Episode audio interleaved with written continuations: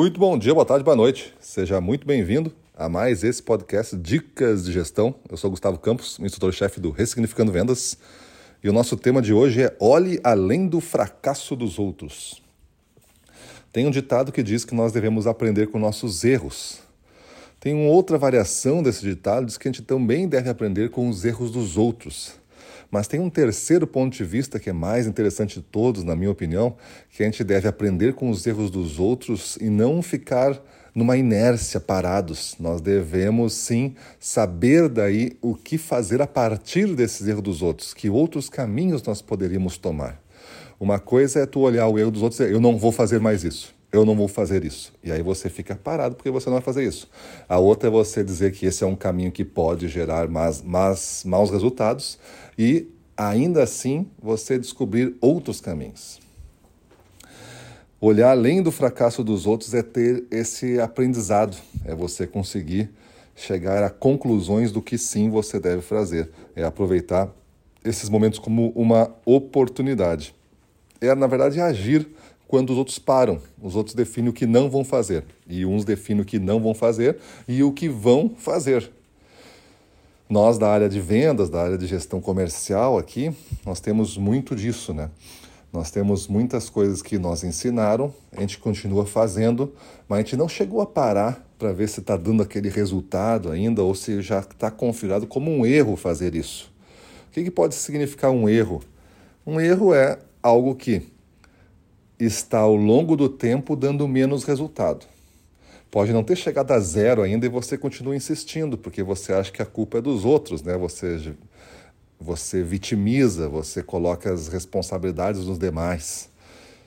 Qualquer coisa como concorrentes, qualquer como, como, como área que não tem dinheiro, área empobrecida, clientes inadimplentes, clientes isso, você coloca.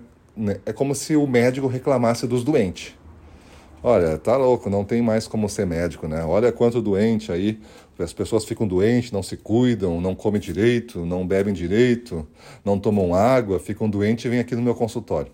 Mais ou menos seria esse papo. Você acha ridículo agora ouvindo esse papo, mas ouça o que você diz às vezes, para explicar a sua falta de desempenho.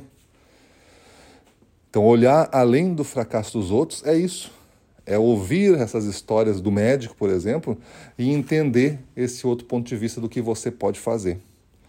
Eu já sei que tem várias coisas que dificultam as vendas, mas essas coisas que dificultam as vendas, elas estão presentes para todos ou não?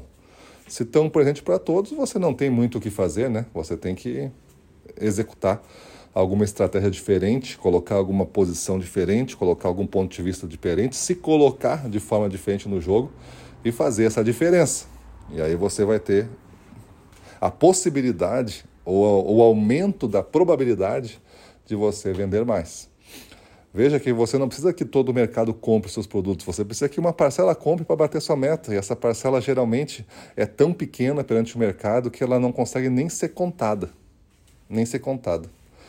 Tenho, eu tenho que vender um milhão aqui na minha região por mês. Um milhão é tão pequeno perante o tamanho do mercado que geralmente não dá nem para ser considerado. Não existe o dobro do milhão para vender, para buscar de meta. Existe centenas de vezes isso. Ah, eu não estou vendo isso. Não é problema. Né? Saiba que tem e comece a agir. Então, olhar além do fracasso dos outros é você ter esta postura. Não defina coisas só que você não vá fazer. Não defina coisas que vão impedir você de fazer.